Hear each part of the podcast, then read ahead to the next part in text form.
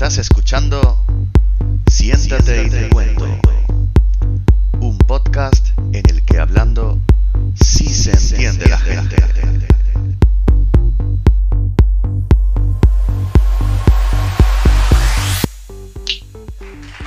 Buenos días, buenas tardes o buenas noches, dependiendo de dónde estés o de cuándo nos estés escuchando. Esto es Siéntate y te cuento. Bienvenido, bienvenida.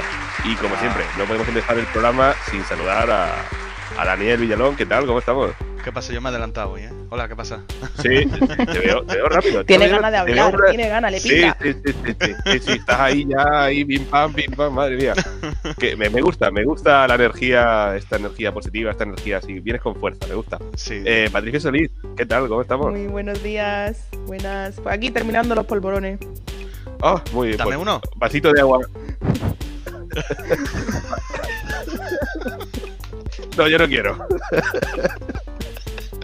es que no. ¿Sabes qué pasa? Que no nos, no, nos- nos- no, no ha ofrecido ninguno. Entonces yo, si ofreces, sí, pero como. Da igual, ofrece- pero ante, Lo, lo tengo Ante- complicado, es que. como digo yo, ante la virtud de pedir, está el vicio de no dar. Bueno, sí, sí. pues, pues sí. Sí, o que no llora no mama, o bueno, Sí, sí, sí, sí, hay muchísimo. Es que no lo puedo dar, estoy en otra provincia, no puedo darlo. Va- Estoy- Bueno, bueno, bueno, bueno, bueno. Bueno, sáltate el confinamiento con nosotros. Según Eh, frío y- y esas cosas. Y antes de nada, me gustaría también saludar, porque hoy tenemos una invitada. Nosotros siempre traemos a gente, o intentamos, ¿no? que venga gente a colaborar, a charlar con nosotros, a compartir. Y hoy tenemos, si me permitís presentaros, a Sara Martín. Sara, buenos días. Hola, ¿Qué hola, buenos días, ¿qué tal? Yo me apunto también a lo de los polvorones. ¿eh? Esta es de las mías. Vale, yo me voy a pedir un besito de agua por si acaso, por si me atraganto con un polvorón. Lo que no- nos pega ya una cestita de Navidad, ¿no? Hombre, a esta hora lo que pegan son dos de cervecillas ya. La cervecita, ahí- Daniso. Estoy intentando intentando perder los dos kilos cogiendo el último embarazo, pero va a ser complicado ahora. No es buen momento Navidad, ¿no? No, no. No, la verdad que yo estoy ahora en modo gordo. O sea, en modo gordo me quiero decir que en plan de a ver, a ver a- hasta dónde puedo llegar. Es un reto entre la báscula y yo. En serio. Yo todavía, sí, todavía no he llegado a mi límite. Llevo 30 años así. Ajá. Bueno, me me parece genial. Bueno, chicos, pues eh, yo hay un tema que me gustaría tocar con vosotros. De hecho, es un tema que Dani apuntó con su taca taca en su momento Sí. y que me parece una buena ocasión de eh, pa- para debatirlo, ¿no? Y por eso también hemos invitado a Sara para que también nos dé su opinión, su punto de vista. Y al final esto es lo que se trata, Sara, lo digo por si todavía te puede un poco el tema de- del, del micro o el nerviosismo. No te preocupes, porque al final esto es una charla entre, entre amigos, la cual va a quedar grabada, eso sí, Sí, sí, sí. y registrada para los restos, para que la gente luego. Mira lo que dijiste un día aquí. Pues sí, sí, lo dijo, lo dijo, lo dijo. Así que. Eh, Como ese bienvenida- capítulo de Black Mirror, ¿no? Del grano. Sí. Ah, sí. Es verdad. Sí, sí, sí. Buena serie. Eh, mola mucho ese capítulo, mola ese capítulo. Y mm, os quería plantear la, la- la primera pregunta. Si tuvierais que definir sobre protección familiar, ¿con qué palabras lo, lo haríais? ¿O qué entendéis por sobreprotección familiar? Eh, a ver, mm, yo personalmente, eh, porque sí he vivido esa sobreprotección familiar y sé lo que es, ¿vale? Pero sobreprotección familiar yo creo que es algo instintivo que puede llegar a tener una madre o un padre o un familiar en cualquier momento, ¿vale? Por el miedo a que ocurra algo con, con- con una persona, ¿no? Entonces tú a esta persona la sobreproteges, ¿no? Como que Claro, pero ellos mm, creen o tienen el convencimiento de que le están haciendo un bien efectivamente, a su por hijo. eso. Entonces, a esa persona, eh, en lugar de protegerla, lo que están haciendo realmente es limitarla.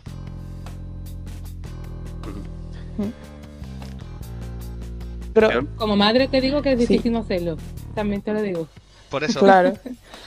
Justo por eso, Sara, es tan importante que estés hoy aquí con nosotros, porque, claro, nosotros vamos a ver desde una parte también tercera, ¿no? De- Desde el exterior y cómo se ve y lo fácil. Y aquí podemos rajar todo lo que a nosotros queramos. Yo Porque, misma claro, te como- puedo decir que, que mi niño entró este año en el cole, él tiene tres añitos, ha entrado este año en el cole y me ha comentado una madre que tiene hijos más mayores que a final de curso van a hacer una, una acampada, que se quedan allá a dormir en el colegio una noche. Y sin embargo, yo lo pienso, digo, Dios mío, de pensar que yo tengo que dejar a mi hijo, lo tengo que dejar, está claro que, que lo voy a hacer y que si él se quiere quedar con sus compañeros, yo no le voy a decir que no. Pero a mí me va a costar porque si él se despierta muchas veces por la noche reclamando que, estemos a su lado, que estemos allí, mm, me cuesta mi trabajo imaginarlo allí solito, sin un Claro. padre, sin una madre. Y sin embargo, aunque a mí me cueste, yo sé que lo tengo que hacer, pero porque yo sé, mi mente consciente dice lo tienes que hacer. Pero yo te digo que es muy difícil y que me va a resultar a mí como madre muy difícil. Yo pienso, por ejemplo, mm, yo que soy invidente, mi madre las de cosas que tuvo que dejarme hacer y realmente tuvo que ser muy difícil para ella. Y hay que hacer, pero hago- hay que hacer de tripa corazón y dejarlo, porque si no es que no avanzan. También Claro. yo me imagino a mi niño que vayan todos los compañeritos y que él no vaya. Y la verdad Claro. es que se me, se me viene el alma abajo. Está Así bien, que- eh, está bien que, que te lo hayan dicho ya, porque así te da tiempo a ti a No, la hacerte- maestra no me la ha dicho porque no se sabe todavía si las circunstancias Ah, bueno, con esto, lo van a permitir, pero mm, me han dicho que otros años se han hecho y probablemente si las circunstancias lo permiten se hará de nuevo. Entonces yo estoy contenta de que esta madre me la haya dicho porque así me voy haciendo la idea. Claro. Claro. Por lo menos, claro, porque para ellos, ellos, claro, ellos no ven el riesgo de el riesgo o el miedo en ese momento, ellos solo ven la parte chula, ¿no? De, oh, qué guay, me voy a quedar con todos mis amigos eh, acampando en el cole, una cosa diferente, algo nuevo, que a que a todos los niños les puede Sí. hacer ilusión, ¿no? Nosotros Aunque a somos las los 12 que de la noche se ponga a llorar y diga yo quiero con mamá y tengamos que ir a por él. Pero bueno, el cole está cerca. Ya está. Eso No, No, y aparte que es necesario el que se haga esto, ¿no? Por el tema de que de que él ya tiene que empezar a ir viendo, ¿no? De que va a haber en un futuro en el que a lo mejor hay determinadas situaciones en las que tú no vas a estar. Entonces, eh, si a un niño desde primera hora se le va dejando esa, en cierto modo, enfrentarse incluso a sus propios miedos, ¿no? De decir, oye, pues, a ver, él obviamente ahora mismo no, quizá no tenga esa madurez para comprenderlo, pero eh, el haberlo hecho y haberlo pasado, ¿no? Y que no pasa nada, que me he quedado una noche sin mi mamá y tal, ¿vale? Y luego ya, pues, cuando sea más mayor será él, él por iniciativa propia el que quiera el que quiera hacer este tipo de cosas. Mira, yo soy partidaria de, de hacer las cosas cuando ellos las demanden, porque cuando ellos las demandan es cuando están preparados. Si a mí el niño me dice que no quiere pasar la noche allí porque no quiere estar sin nosotros, pues yo no lo voy a mandar. No, obviamente. Eh, Pero si él quiere estar con sus compañeritos, que es lo normal, si todos sus amigos se quedan, él se va a querer quedar, pues yo que le voy a decir que no. Porque eso Ahí sí, yo creo que hay muchos tendríamos que padres que hacer- dicen que no, sobre todo de cuando Pero yo creo que también depende en qué etapa, ¿no? Porque en esta etapa sí es comprensible. Pero a lo mejor en una etapa más tardía, que el niño te diga que no quiere ir eh, porque quiere quedarse contigo o lo que sea, yo creo que a lo mejor sí se le debería de incentivar de alguna forma para, para que vaya. Yo creo creo que que- eso tenemos que analizar. Mm, tenemos que analizar. Sí, a ver, eh, dame si queréis. Vamos eh, hablando por turnos y tal. Vale, Eh, lo vale. primero, eh, comentar. Creo que es un proceso, por un lado, un- un- tiene que haber un equilibrio entre esa parte racional, y, a- y ahí nos comentará seguramente más en detalle Sara, el- por- desde el punto de vista como, como madre, eh, la parte racional que tú decías y comentabas, ¿no? De, oye, pues mi niño tiene que hacer esto, tiene que hacer aquello, y la parte también irracional y ese instinto de, de- de protección que creo que toda madre y todo padre tiene con respecto a sus hijos, ¿no? El miedo, la, la inseguridad, la incertidumbre, pero también tiene que haber ese proceso de, de- adaptación, de eh, ese equilibrio entre lo que el niño demanda y lo que tú también le, le tienes que incentivar a, a que haga el niño. Y ahora sí, respecto a, a. No, yo creo que hay que analizar, ¿no? En ese, en ese momento hay que hacer un ejercicio para ver realmente cómo se está tomando esa decisión por parte del niño, si lo está haciendo influenciado por lo que nosotros estemos eh, por, ej- por ejemplo, esto es una situación ¿no? de una acampada que a lo mejor es algo más extremo, ¿no? Pero sí de probar cosas nuevas en, en la misma casa, de si todo el rato estamos diciendo, cuidado que te vas a caer, cuidado que te vas a caer, no saltes de ahí, no te subas, no te no sé qué. Eh, entonces el niño cuando tenga que hacer algo por sí mismo va a decir, uy, no, que esto me han dicho que cuidado, uy, no, que esto a lo mejor no puedo hacerlo así, uy, no. Entonces hay que hacer un ejercicio un poco de separar cómo está tomando el niño la decisión o la niña. Eh, él, sobre todo va, va a hacer, va a tomar decisiones por su propia experiencia. Por mucho que nosotros le pongamos una, hasta que él no la haya vivido, mm, no va a ser igual. Pero vamos a mm, condicionar mucho esa respuesta que vaya a tener porque dependerá y a lo mejor mm, lo habrás notado tú, Sara, que siempre busca la aprobación, eh, en esas edades siempre busca la aprobación eh, de, de un mayor, ¿no? de un adulto que, que sepa que simplemente Siempre, con que siempre. asienta ya es suficiente como, "Ay, bien, lo voy a hacer bien. o "Mm, tengo el apoyo de, de alguien, aunque no sea eso lo que está pensando, no es, tengo el apoyo, obviamente, pero sí que es como, uy, mi padre me está diciendo que sí. Entonces, que estamos hablando de edades infantiles, ¿eh? No estamos Mm. hablando de adolescencia, que ahí ya sería otro tema completamente diferente. No, no, no, no. No la asustes, Claro. Tobías. No, no, de- va- vamos, vamos, vamos poquito a poquito. Y respecto a este ejemplo, a este ejemplo que comentaba eh, Patri, eh, vosotros sois partidarios de decirle al niño, eh, no te subas que te vas a caer y esperar, hombre, no que se haga daño, pero sí que el niño igual tiene que aprender, igual cayéndose para saber que si se sube otra vez se puede volver a caer.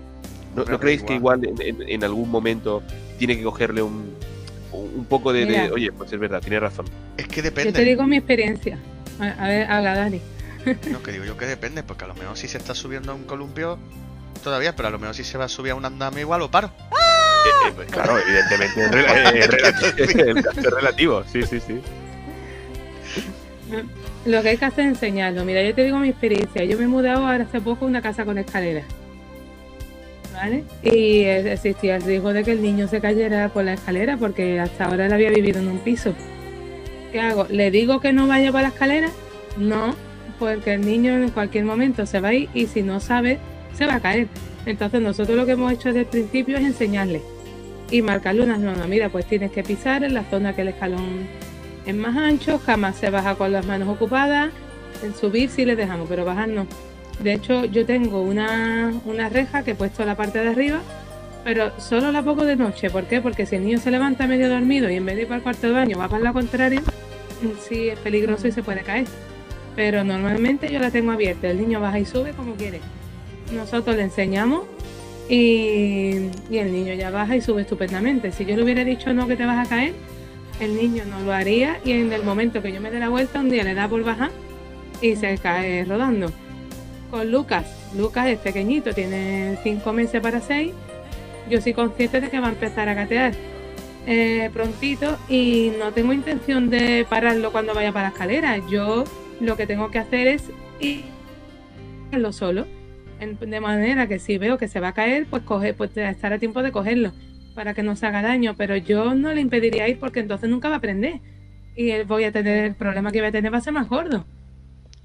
Una Porque pregunta, por muy Sara. pendiente que tú seas un niño, al final hay un momento que te das la vuelta y le puede pasar lo que sea. Y ellos tienen que saber desenvolverse, pienso yo. Una pregunta. Eh, ¿Son escaleras de estas de caracol? No. Vale. Bueno, de caracol tienen, Sí, sí, que- tienen que- como una curvita. Sí, tienen como una curvita y luego sube para arriba, ¿no? Y hay una Sí, sí, parte sí. más ancha y otra parte más, más pequeñita. Sí, sí, lo es, lo es. Es Pero que yo he Víctor estado- ha cogido el mecanismo perfectamente. Yo estoy viviendo en una casa de esas hasta hace poco, ¿vale? Y, y a ver, para nosotros que somos invidentes, esas escaleras ya sabemos lo peligrosas que pueden ser si no, si no las controlas bien, ¿vale? Hoy las Bueno. escaleras de doble escalón, tío, que las baja y parece la muñeca de famosa, vamos. Así, no. así, tal cual, tal cual, tal cual. Claro, yo, yo lo- muchas veces lo, es esa lucha interna que se tiene, ¿no? Que se suele tener sobre el miedo a que a- al niño o a la niña de turno le, le- le vaya a pasar algo. Y luego también esa parte que dice, no, es que igual necesita eh, aprender de esa experiencia, porque hasta que no compruebe por sí mismo o por sí misma que lo que le hemos dicho es verdad, no, no, no, no se va a quedar tranquilo. En Es que no te hacen caso directamente. Es que Por mucho también que tú le digas, hasta que no se da el coscorrón, no te hace caso. mm, también digo va a depender de la hiperactividad. Se me ocurre otro ejemplo, no sé, Sara, cómo has hecho tú. Eh, yo conozco familias que, por ejemplo, para poner a dormir a, a sus hijos cuando estaban, cuando eran bebés y, y les costaba mucho, ¿no? Que, que se quedasen dormidos y pasar del, del tramo de estar dormido en tus brazos a tener que soltarlo. eh, que hacían que toda la casa, toda, toda, toda, toda, toda, estuviese en silencio hasta que el niño no estuviese en la cuna. Eso yo no lo veo positivo, ¿eh? ¿Cómo? No lo Pero veo eso peor, ¿eh? Claro, esa protección de no, no, no, no, no, hasta que no esté en la cuna y no cerremos la puerta, no se puede hacer ruido para que no se vaya a despertar. Realmente estamos ahí, yo creo que es otra forma de, sobre- de sobreprotección. Estamos haciendo Pero, que el niño se cerrar la en una puerta- burbuja. Patri, me ha llamado la atención que dice dejarlo en la cuna y cerrar la puerta. A mí eso sí que me parece muy, muy arriesgado. Eh, mucho más que que haya ruidos en la casa. ¿Entiendes lo que te quiero decir? Bueno, en este caso tenían camaritas y, y por Pero eso da no- igual, y si te falla el sistema, ¿qué pasa? Yo eso no lo hubiera hecho en la vida. Pues sí. Aparte que los niños lo que necesitan, sobre todo a edades tempranas, es la cercanía con la madre. Sí, Mm, yo, por lo que a mí respecta, no he eliminado nunca. De hecho, Lucas duerme y el hermano está dando gritos al lado. Y Lucas no se despierta. ¿Por qué? Porque yo a Lucas oh, muchas veces lo tengo conmigo en una mochilita, en un portabebé y ahí él duerme él estupendamente. O Lo tengo en brazos, lo tengo en el portabebé o si está más tranquilo, te pues lo pongo en el parque, ha dormido en la cuna. Pero lo de dejar la casa en silencio, yo la verdad que no lo he hecho nunca. Porque es que si no es imposible mm, decirle a un niño de tres años que no chille, es misión imposible, ya lo va. digo yo. olvídate. ¿Qué cómo? Exactamente. Hombre, claro, yo, yo también lo- lo- los estímulos que reciba, evidentemente, si el niño es capaz ya de dormirse con heavy metal, se puede dormir con cualquier cosa. No, te falta todavía el El trans. niño, el niño no Ah. depende tanto del ruido que haya alrededor para dormir. El niño lo que necesita es sentirse seguro y se va a sentir seguro si está con el padre o la madre a edades tempranas. Luego ya podrá, cuando ya esté preparado, podrá irse a dormir solito, pero al principio lo que necesitan es tener cerca al papá o a la mamá Claro, yo para creo que dormir, también más es- que el eh, silencio. Mm, Es erróneo, es acostumbrarle a una situación que eso no pasa en la vida, que nunca Claro. está todo en silencio para que tú puedas dormir. No, y que luego Entonces, esa persona, cuando cumpla más años, va a tener ese hábito y en el momento en el que haya un ruido, no se va a poder dormir. Claro. El nene cuando está en la barriguita de la mami está constantemente escuchando ruidos. y Sí, sin embargo duerme perfectamente. De hecho, mi hijo, mi- mis, dos embarazos, cuando más dormían en la barriga era durante el día. Y por la noche, que estaba todo en silencio, que estaba yo quieta, es cuando se ponían ellos a bailar flamenco, como yo digo. O sea, y de mayores, pues lo mismo. Ninguno de los dos ha tenido problemas, ni yo he tenido que dejar la casa en silencio para que duerman.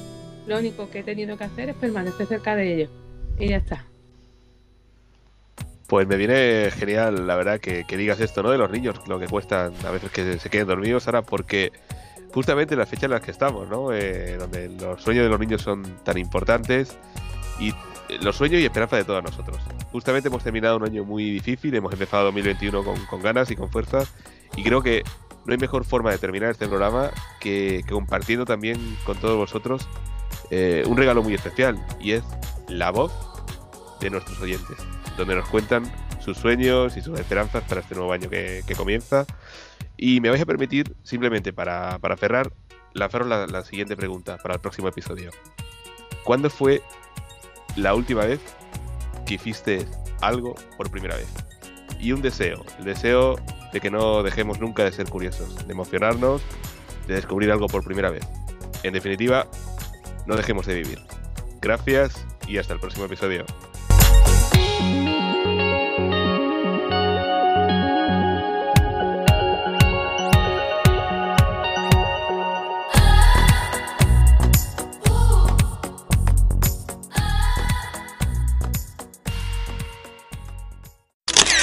Hola, soy Amparo, me, me, llamo Amparo.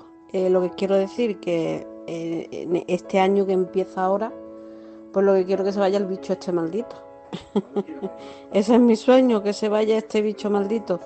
Y nada, que, que eso, que, que se vaya pronto y que lo pasemos bien, lo mejor posible estas navidades y ya está. ¿Vale? Hola, buenas tardes. Yo soy Reme, soy de la Orilla Grande quería daros las gracias por vuestro programa porque me encanta que la gente persiga sus sueños y haga cosas que quiere hacer. Y yo que os conozco algunos de vosotros personalmente, tengo esa suerte, eh, sé cuánto trabajáis por hacer del mundo el lugar en el que queréis vivir y quería daros las gracias por eso. Eh, mi anécdota de este año que me gustaría compartir. Desde va a ser el cuarto año que quedó con unos amigos en Navidades y, hacemos nuestra lista de deseos.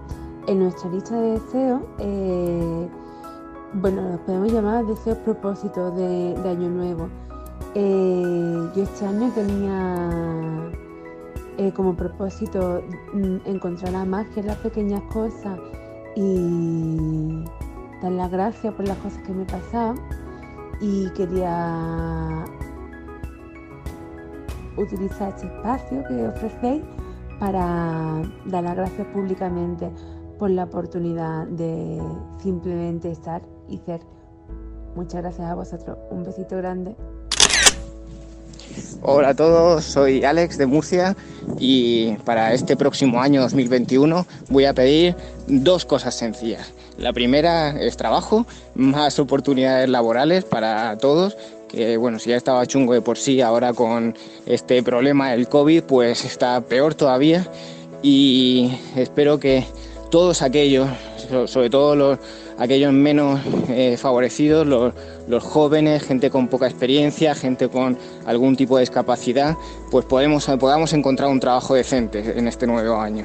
Y eh, la segunda cosa, por supuesto, es más fiesta, que ese es otro problema asociado del COVID, que han cerrado los bares eh, y eso no puede ser. los bares tienen que estar abiertos para que podamos celebrar cuando encontremos curro.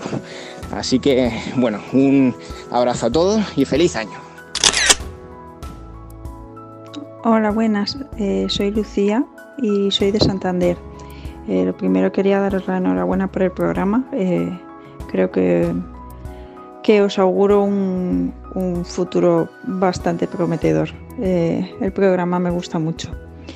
Y lo segundo, quería comentar lo que yo le pido al, al año 2021 y es em, tener el valor de afrontar aquellos retos que se me propongan sin miedo. Mm, para mí creo que es eh, una de esas cosas que no deben de faltar nunca, eh, o mejor dicho, que no debe de haber nunca eh, el tener miedo. Y, desde luego que después del 2020 que llevamos, eh, debemos, debemos coger el 2021 con optimismo y, y que todo vaya a mejor. Y nada más. Un saludo para todos.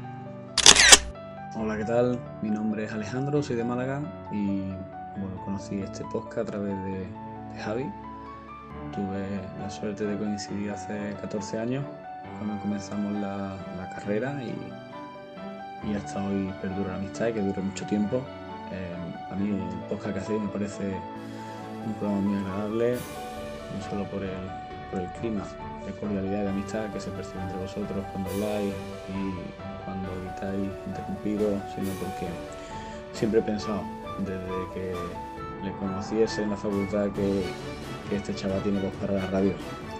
Y bueno, mi deseo, pues más allá de los personales, que no te interesen, sino centrándome en los colectivos, mi deseo sería que pasada esta pandemia, pues se prime más que nunca la sanidad pública como una razón de Estado y que somente el mal llamado gasto público cuando deberíamos hablar de inversión pública ante algo así.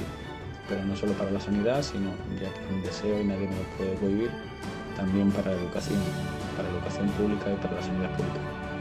Un abrazo y enhorabuena por la opción. Hola, me llamo Mario, soy de Toledo, pero vivo en Ciudad Real. y quería compartir mis mejores deseos para el próximo año, que mejore un poco toda esta situación y que el programa del que soy oyente que siga teniendo muchas más ediciones en Spotify. Buen año 2021.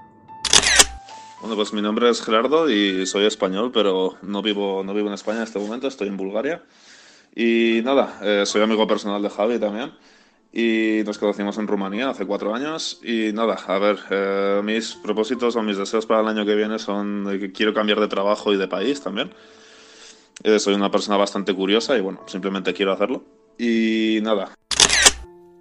Hola, soy Gabriele de Milán y mi mejor deseo para el 2021 es que empezamos a apreciar de verdad las pequeñas cosas o que ya hayamos empezado a hacerlo eh, sin dar por supuesto lo que antes sí dábamos por supuesto. Por ejemplo, eh, viajar continuamente y sin parar o por ejemplo, no sé, comer lo que queríamos a cada hora del día porque se podía ir al supermercado cada vez que queríamos.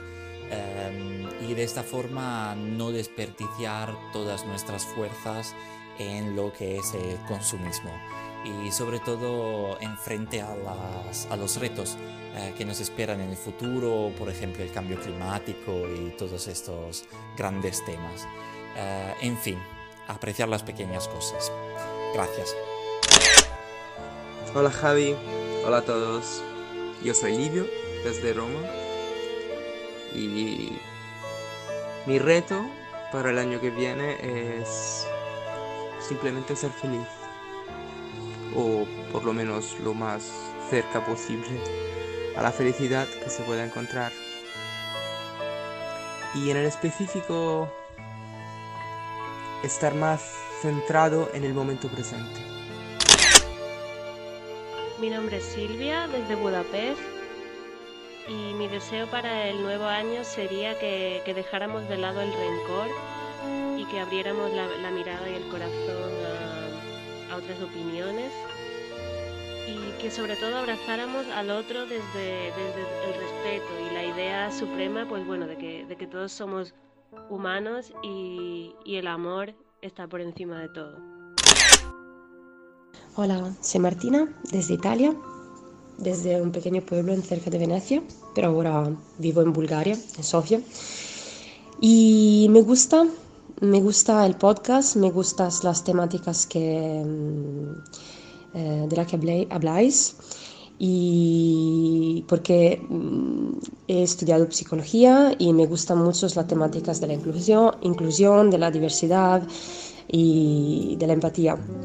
Y me gusta cómo lo hacéis porque mm, habléis de todas las temáticas de manera amable, simpática y en el final tenéis siempre eh, un pensiero positivo y aunque, eh, aunque sé tenéis opiniones diferentes, en el final parece que estáis en la misma dirección, así que me gusta mucho.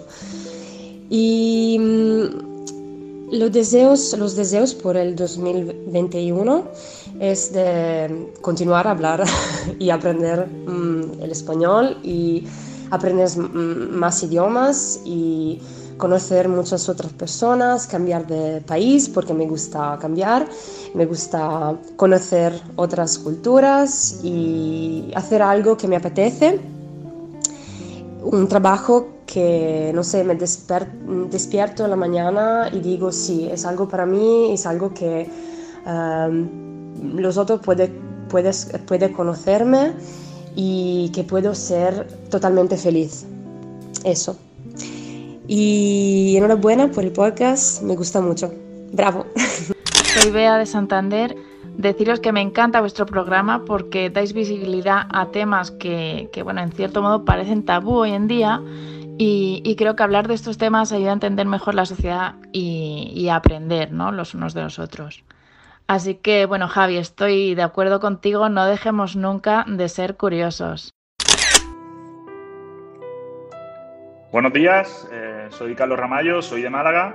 Eh, en cuanto a lo que comentaba Javi, eh, es cierto que, hay que emocionarse, motivarse y mucho más en la época en la que vivimos, ¿no? que, que, quizás sea lo más, lo más complicado. y, os doy la enhorabuena por el programa, porque eh, me ayuda bastante mientras que estoy trabajando y, me, saca, me saca una sonrisa cuando uno está en el tajo, como se suele decir. Así que os animo a seguir haciendo episodios y, y que sigamos disfrutando los que podemos escucharlo.